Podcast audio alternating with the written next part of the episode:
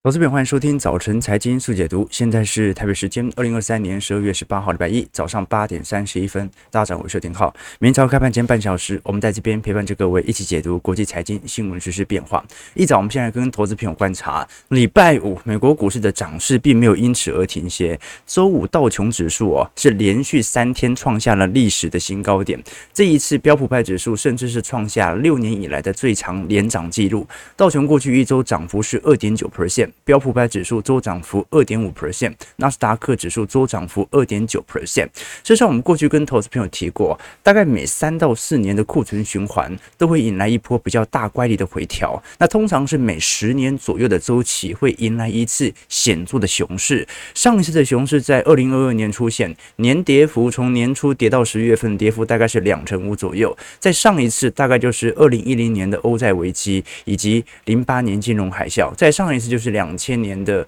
网络达康泡沫了，所以我们可以观察到，美国股市本来就是长牛吉熊。那到底本轮乖离的回调，或者说未来哦，即便在牛市氛围当中，股市一样会有所回调，到底是一个迎来更进一步的熊市空间，还是一个在牛市当中的自然均值回归呢？我们过去几个月的推估，其实已经给予了显著的方向。我们来做一些对比好了。如果是把二零二二年各大资产的跌幅拿来跟二零二三年的涨幅来进行比较，美国股市在去年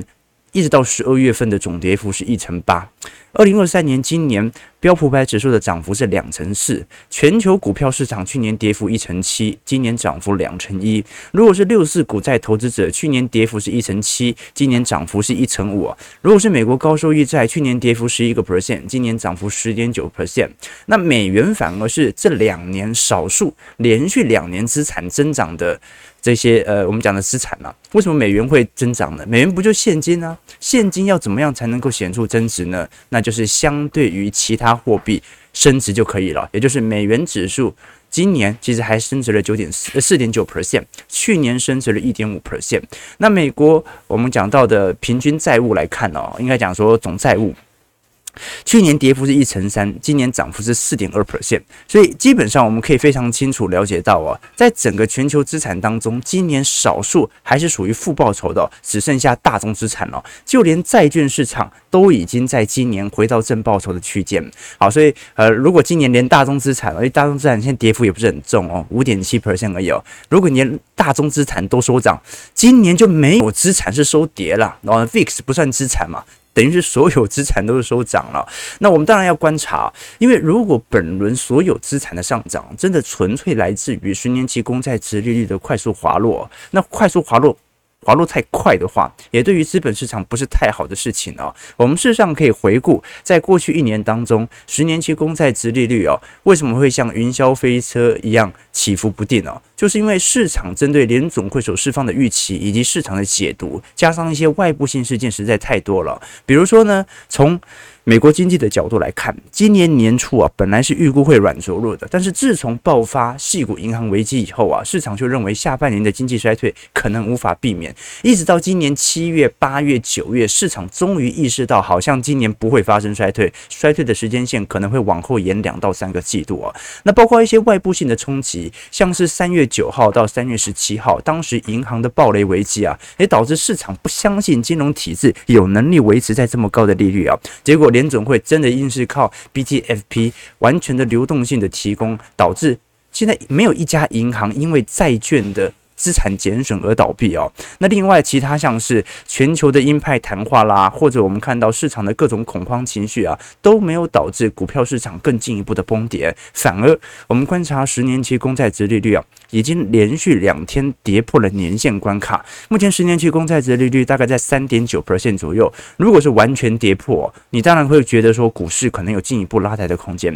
可是如果跌的速度太快啊，甚至连今年四月份、五月当时。市场认为银行危机爆发了，好恐怖哦，可能要降息的那种关键的点位都有所跌破的话，那很抱歉，那就是紧急降息即将来袭。那反而面对的是资产价格的全面崩盘。所以十年期公债殖利率哦，这一波回档幅度其实已经很大了，再回档下去，那就是等同于提前把牛市给结束。所以这是一个第一个观察的指标。再是美元指数的部分哦，美元指数上周是跌了一点四 percent 哦，它大概率今年还是维持在一个震荡的格局哦，所以哦，呃，我们基本上只能说十年期公债殖利率本轮升的有点快。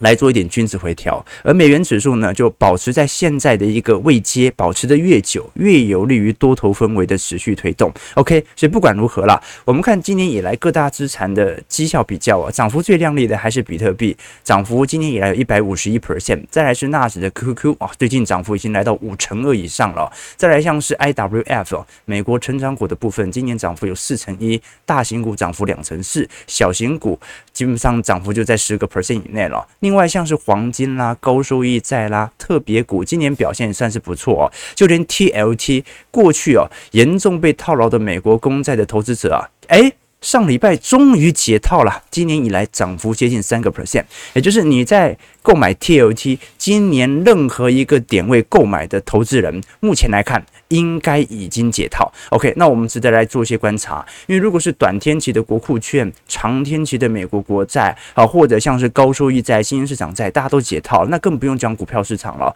基本上，呃，你会在今年赔钱的，是做股债的，大概率就是选到单一债券啊，或者说特殊型的 ETF、特殊型的股票，这个时候才会受到比较大的冲击，要不然顶多就是赚多赚少的问题。好了，那在这种状态底下，是不是有过度积极乖离推高的疑虑存在呢？首先，你要说现在市场上有极度乐观，是绝对没有的。所以你绝对不能说，因为现在市场上过度乐观，所以股市必必须要崩跌。你顶多说现在乖离拉得有点高，所以呢，最好做一些适度的修正，比较正常哦。事实上，我们从美国的消费者信心指数拿来跟标普百指数来进行对照，目前整体信心指数，仍然是二零一四年左右的水平哦。相对于二零二零年，啊，当时我们看到市场的信心水平，老实说并没有特别显著的调高。所以第一件事情就是哦，股市是即将创历史新高了，但是市场的氛围，其实大家也感觉得出来哦，没有说极度乐观。这个没有极度乐观有几个原因，第一个是经济数据所公布的数据哦，顶多就是说现在在复苏，没有一个数据告诉你现在是极度繁荣格局。那第二件事情是市场上就现在的氛围层面来看哦。大多数的投行都还是给予明年可能有极其过高的疑虑，所以基本上目标点位哦，大概只比现在的标普五百指数啊多个一百点两百点。就连你看台湾的券商，针对明年的目标价，顶多就是一万八千点到一万九千点，大概就是一个大关了哦，就是一个最高的点位了。没有人认为明年会有更进一步的主升段啊，大家都认为啊，差不多就是这样了啦。加上礼拜五最近纽约联总会最新所公布的制造业。指数调查显示，哦，这一次十二月份呢是下滑了十呃下滑到跌到负十四点五，这是四个月以来的新低哦。这代表说，目前整体制造业复苏的力度并没有想象中来得快，服务业表现还不错哦，是五个月以来的高点哦。那是市场上也在揣测啊。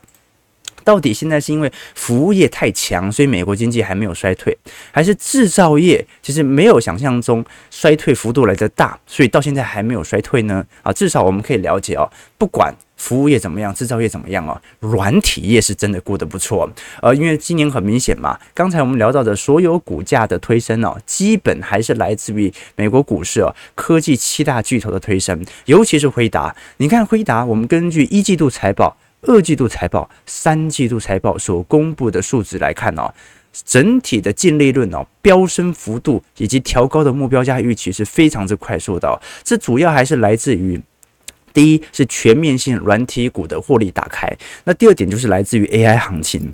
所以今年呢，基本上有两大力道是推动这些科技股能够快速攀升的主要原因。这七大科技股，过去我们跟投资朋友提过，好，你像是苹果啦、微软。Google、特斯拉、辉达、亚马逊，还有 Meta，那这几只科技权值股的推动效果，刚才说取决于两大因子。第一大因子是三月份银行危机爆发的时候，所有人都把这七大科技巨头当作避险资产啊？为什么呢？因为银行股倒了，而且通膨正在下滑，所以呢，市场上没有人再把那些巴菲特过去偏爱的这些传产金融股视为保本型的，或者说防御性的。股票部位，所有人现在都相信，好，那这科技五大巨头应该才是我的避险资产，所以银行股从避险资产变成了风险资产，而科技股从风险资产变成了避险资产。很多人买这些科技股啊，也不是多看好，他就是害怕银行再出事，所以资金全部灌进来了。那第二件事情呢，是整个美国十年期公债殖利率哦，在今年的快速飙高底下，的确对于科技股的涨势有所承压，但是在利率有显著下弯以后，尤其在十月份以后啊，对于科技股的拉抬力道反而因此而快速的放大。为什么？因为这种估值的压力已经瞬间消失了嘛。本来市场会担心啊，如果连公债都可以给予我这么不错的利息，那我干嘛要投资这些科技股呢？现在利率的预期正在下滑。我们以今年来看啊，这个纵轴是这些股票对于指数的贡献幅度，那么横轴呢是今年以来的绩效涨幅啊。你看辉达、脸书啦，今年涨幅都是一百五十个 percent、两百个 percent 以上，这些都是体量非常大的全值股哦。那 Microsoft 的苹果虽然今年涨幅不像是辉达这么亮丽，涨幅大概在五成左右，其实也很亮丽了的啦。但是呢，它对于指数的贡献幅度仍然相当的大，所以呢，现在我们反而要观察，因为好不容易在前几个月度哦，我们看到纳斯达克一百指数的本益比 P/E ratio 本来在做一个比较显著的回档，结果最近又开始有所攀升了。好，当然没有到一个极端的离谱值啊，但是呢，这么快就提前攀升，这是一个比较大的压力哦。为什么我们会这样担心呢？因为市场上都很清楚哦，这一波。到底十年期公债殖利率的下滑，它会让资金传导到股票市场多久啊？它取决于货币基金市场的资金移动。我们必须了解一件事情哦，就是当利率调升以后啊。或者说，当十年期公债值利率的预期越来越高的时候，它不代表的是所有资金会完全的灌到债券市场当中，反而有可能会因为债券市场的跌价，导导致投机型的债券投资者他可能提前出场。比如说，比尔艾克曼他认为债券价格长天期会继续跌，所以当时在第三季就选择开始进行居期加空，他并没有因此而选择逆向投资持有哦。那么，到底要什么样的方式才会让十年期公债值利率的下滑导致市场更愿意呃去？去呃，把资金进行显著的提出呢，那就要看货币基金基金市场的变化。我们具体观察，根据美银最新所统计的，投资人在货币型基金市场当中哦，上礼拜是撤出了三百一十亿美元。我们都很清楚哦，市场上基本上就是两大资产哦，一个就风险资产的股票，一个就是属于避险资产了。以前是债券，现在变成了货币型基金。货币型基金跟市场的利率产生严重的联动，所以在这种状态底下，只要货币型基金的市场撤出，那大概率资金就是重新回流到股票市场。啊，那如果利率预期提高，那股票市场的资金就会重新回流到货币型市场当中。那我们看得很清楚啊，今年啊。老实说，在整个货币型基金大幅推升的当下，它是在今年三月、四月的时候，银行危机爆发的时候，第一波的流入，当时是属于避险性买盘哦，因为大家认为这股市可能会有很大的问题，尤其银行的危机。那我先把利率给锁死，买这些货币型基金。结果呢，现在我们看得很清楚啊，虽然它下弯的幅度不是特别明显，但是上礼拜股票市场的推高非常显著，就是来自于货币基金市场的资金流出。那我们就要看一下这一波流出速度到底会有多久了，值得大家来多做一些观察。那当然了，这还是取决于联准会在之后所释出的谈话以及市场的解读哦。比如说呢，最近我们观察到前美国的财政部长桑默斯哦，他就认为，如果现在是由他来掌握货币政策舵的话，他不会急于降息哦。他在专访当中提到说，呃，他认为寻找。或者说，寻显示通膨持续压下来的明确证据是非常重要的。啊，你不能把通膨即将碰到两个 percent 跟通膨已经达成两个 percent。混为一谈，因为呢，根据一九八零年代的问题哦，市场就是这样子反反复复。每一次你认为会提前达标的时候，市场的炒作情绪一上来哦，你的通膨根本就滑落不到两个 percent 的目标值哦。所以，如果真的明年经济是有软着陆的机会，联准会更应该试出相对鹰派的谈话，尝试的让通膨提前达标。你甚至要达到那个标哦，是不用升息的，你只要试出相对鸽派呃鹰派的言论就可以达标。什么意思呢？张默是认为哦，如果是我的话，我不会把那种降息路径讲得太清楚哦。那不代表我一定会升息，但是我可以试出一些鹰派谈话，我讲一些话，市场就很恐慌啊，市场就不敢投资啦。用这种方式哦，提前让通膨达标。他认为这样是可行的。但是联准会看看似起来好像是急着要告诉大家啊，你放心哦，明年我会降息哦，就降多降少的问题而已哦。他认为这种做法是比较不适当的。那当然了，另外一派的学者是认为，本轮联准会的升息政策早就已经过头。你像是 Cathie Wood，他始终认为联准会目前的紧缩方向迟早会进入到显著的通缩。为什么？因为它会引来金融性的系统性冲击。我们从整个二零二三年哦，你看到整条升息路径哦，一直推导到过去几次的升息周期来看，这一轮的升息周期是比过去四次的升息周期都还来得强劲。所以呢，很多通缩学派者是认为很有可能它要提前进入到降息周期，因为已经升过头了。那第二件事情呢，是暂缓升息。很多人认为现在的状态是适合的，因为你暂缓升息以后啊，按照过去的条件啊，大概在未来半年到一年，整体美国股市的表现其实算是不错的。所以在这种状态底下。只要美国明年有软着陆的机会存在，现在提前释出一些讯息也没有关系啊。大多数的这些投资专家啊，他反而认为说，哎，联总会不要管股市怎么做了，股市本来就是有上有下，你只要根据当前的经济数据、就业市场和通膨来做判断就好了。好，就是只要通膨可控，那金融资产炒得天花乱坠，关你什么事呢？啊，这个是一两种不同的思考氛围哦。呃，我们必须承认，股票市场就算给你涨。八倍。它对于通膨都没有直接关系啊，这是事实。因为通膨不计入金融资产，你股票涨太多都不算，甚至房价涨十倍都不算。只不过租金因为要做统计，所以算了。所以在这种状态底下啊，呃，这个很多投资者认为说，资金就是这么多，本来就是会，你要么就是让我把资金投入到货币型市场，要么就是投入到股票市场，本来市场就会有这种炒作的氛围存在。所以呢，在这种市场当下啊，应该联总会只要关注好自己的经济数据就可以了。OK，好，我刚才讲了很多。讲的事情就是哦，桑莫斯或者说很多美国的学派对于联总会目前所释出的谈话是搞不清楚它的目的为何。经济如果真的不错，你基本上是没有必要释放这种鸽派的讯号。但是另外一派认为，联总会它也没有释放很鸽的讯号，它也没有说具体什么时间点要降息啊，它只是把点阵图给释出来啊，只是市场解读成鸽派而已哦。所以呢，我觉得我们大家可以把这些讯息啊忽略不计，我们最后就看获利面。现在看起来。第四季的获利通道会持续的打开，所以不管它释出相对鸽派鹰派的谈话，都没有改变目前科技股获利通道持续上行的可能性。那最后呢，就要来了解那市场到底是怎么定价的啦。我们基本上可以从彭博社最新所公布的呃统计值来做观察，现在有百分之五十一的受访者是认为啊，目前的市场定价是过于激进的。这说明一件事情，其实大多数投资人也意识到了，其实联总会它没有释放那么鸽的讯息，但是我们把它解读的过鸽了。OK，这大概也是我的想法了。好了，那到底美国？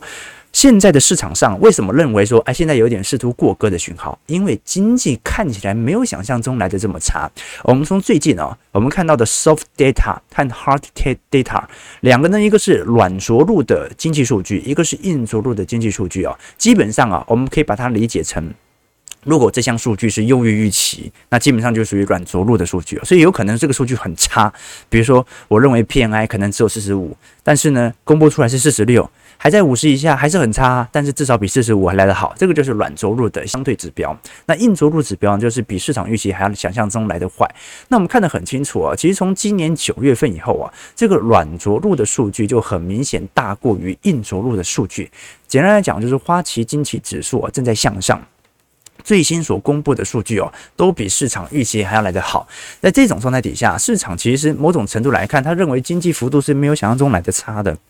我们从九月份的预测值跟十二月份的预测值看得出来啊，你看二零二四年大家的 GDP 的预测值从一点五 percent 下滑到一点四 percent，但所有人都很清楚，这是因为今年经济太好的原因，因为联总会把今年经济成长上调了嘛，明年当然会因为积极效应而有所下滑，失业率的部分根本没有调升，还是保持在四点一 percent 哦，那更。有趣的事情是，不管是 PCE 还是核心 PCE，基本上市场都认为啊，会比九月份预期的还要来得低，所以现在的问题就在于，今年经济比想象中还要来得好，失业率没有预期更进一步的上调，物价又在下滑，所以这个是市场认为现在的经济其实是不错啊，没办法理解联准会现在急着放鸽的原因是什么？那后来就事实就证明理解，联准会好像也没有想要放鸽，只是市场第一波的解读把它解释成鸽派的讯号，但我们至少可以承认，如果在这个时间点，任何因为联准会所释放的谈话就离开市场的话，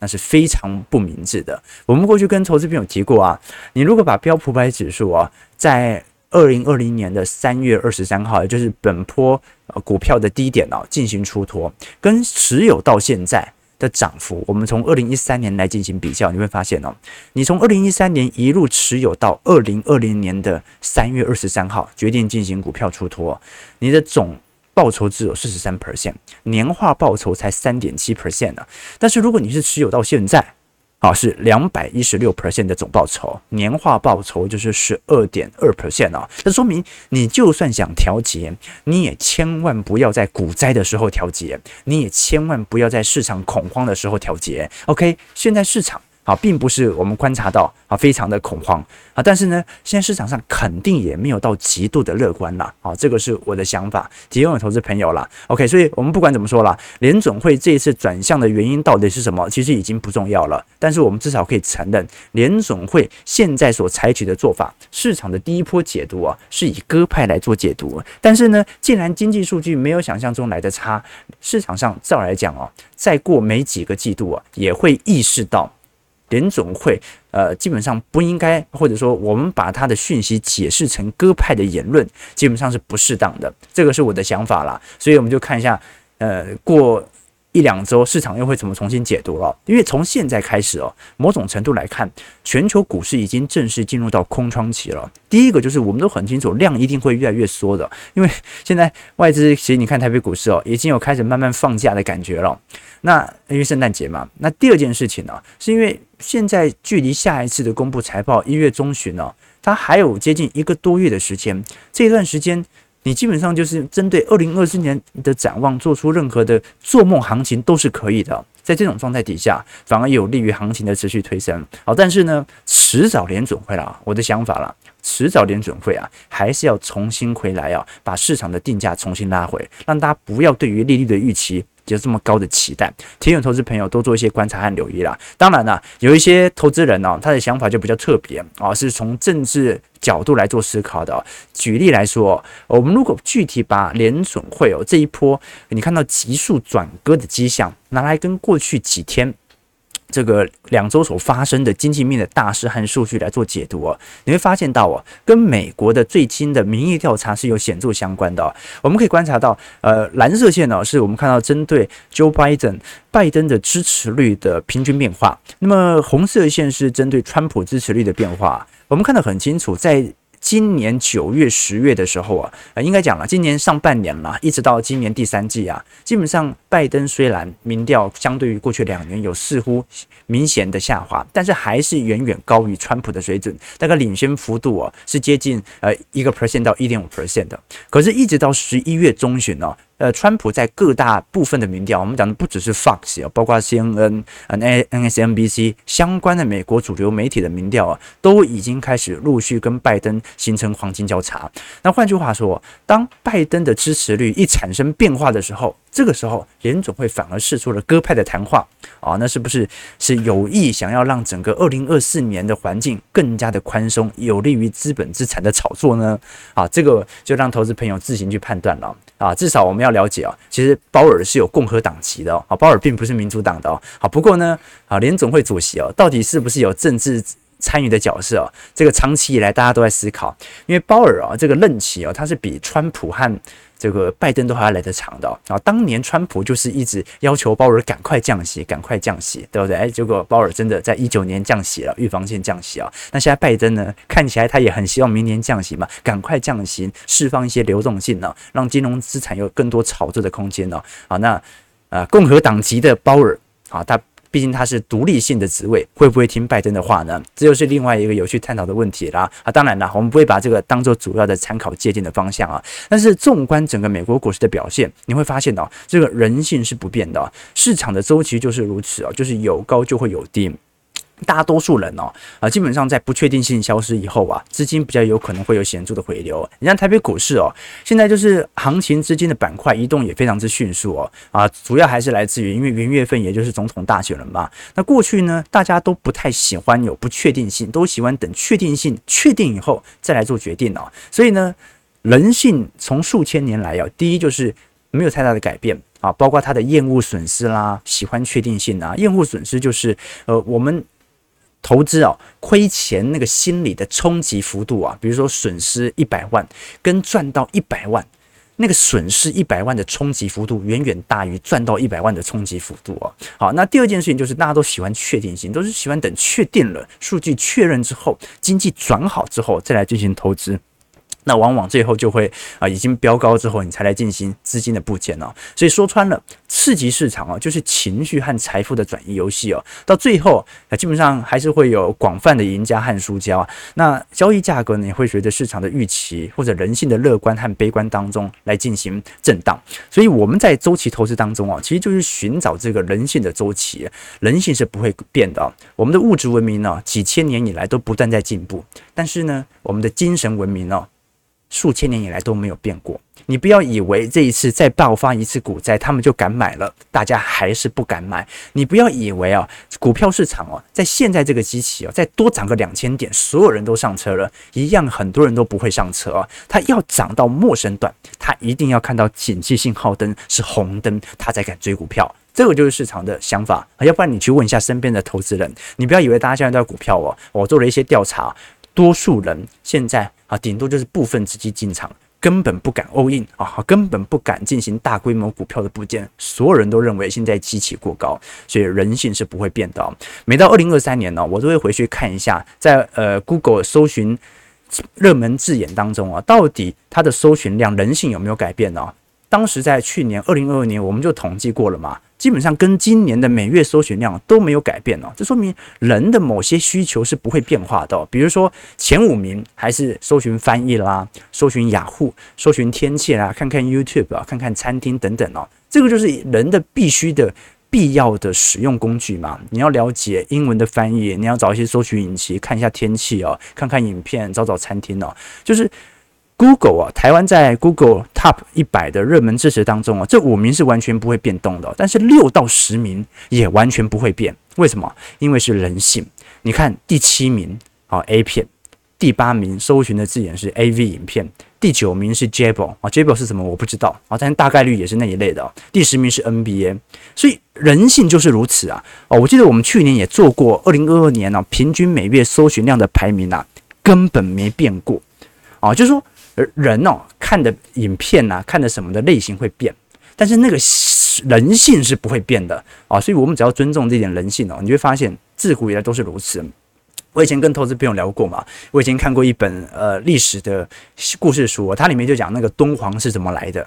啊。我以前去过敦煌啊，这个我在大学的时候做过交换学生两个月。啊，曾经那个时候一路从兰州进到敦煌哦，就是那个地方怎么会有这么庞大的佛教的洞窟的那种艺术群呢？这个钱是谁花的？因为那个钱看起来在古代要花这种钱是很多的。后来那本书里面就讲啊，它是两个机制的结果。第一种啊，就是丝绸之路，丝路啊，商人为了潜入凶险啊，要求佛祖保护啊，所以就花钱建佛像啊。可是呢，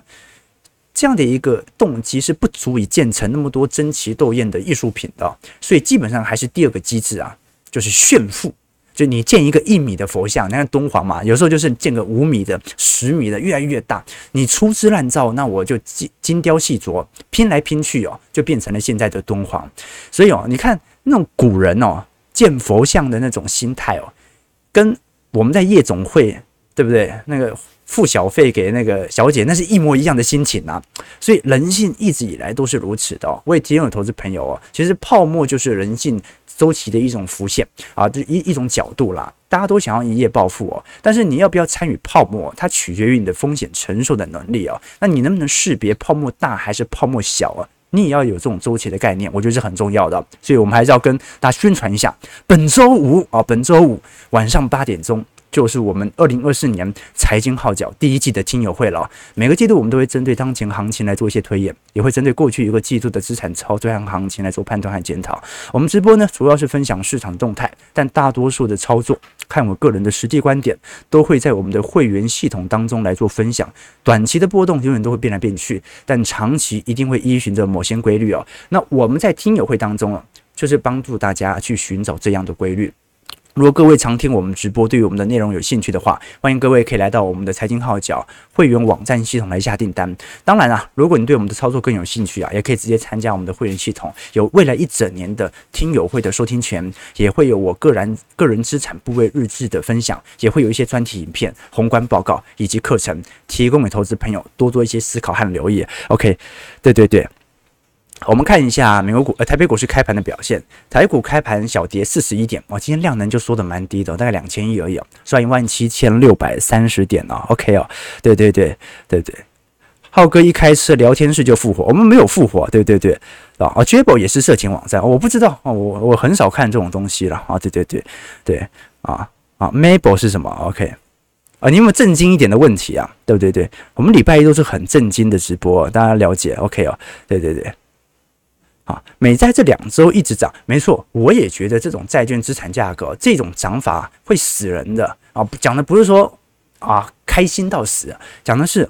这种利率快速的下滑，它是形成债券价格上涨的主因。但是下滑过快，等同于我们承认现在经济有立即的风暴，必须要让联总会紧急降息嘛？哦，那这是一件不太好的事情了。所以它必须要在未来一周到两周内哦，快速的持利率啊筑底弹升，最好是站回年线，这样是最好的啦。好，就适度的乖离修正就好了，要不然一路向下。连我都有点怕怕的啊，对不对？但是连我都怕，那是不是代表股市会继续涨？好，所以我们还是要尊重周期啦，看获利是最准的。OK 哦，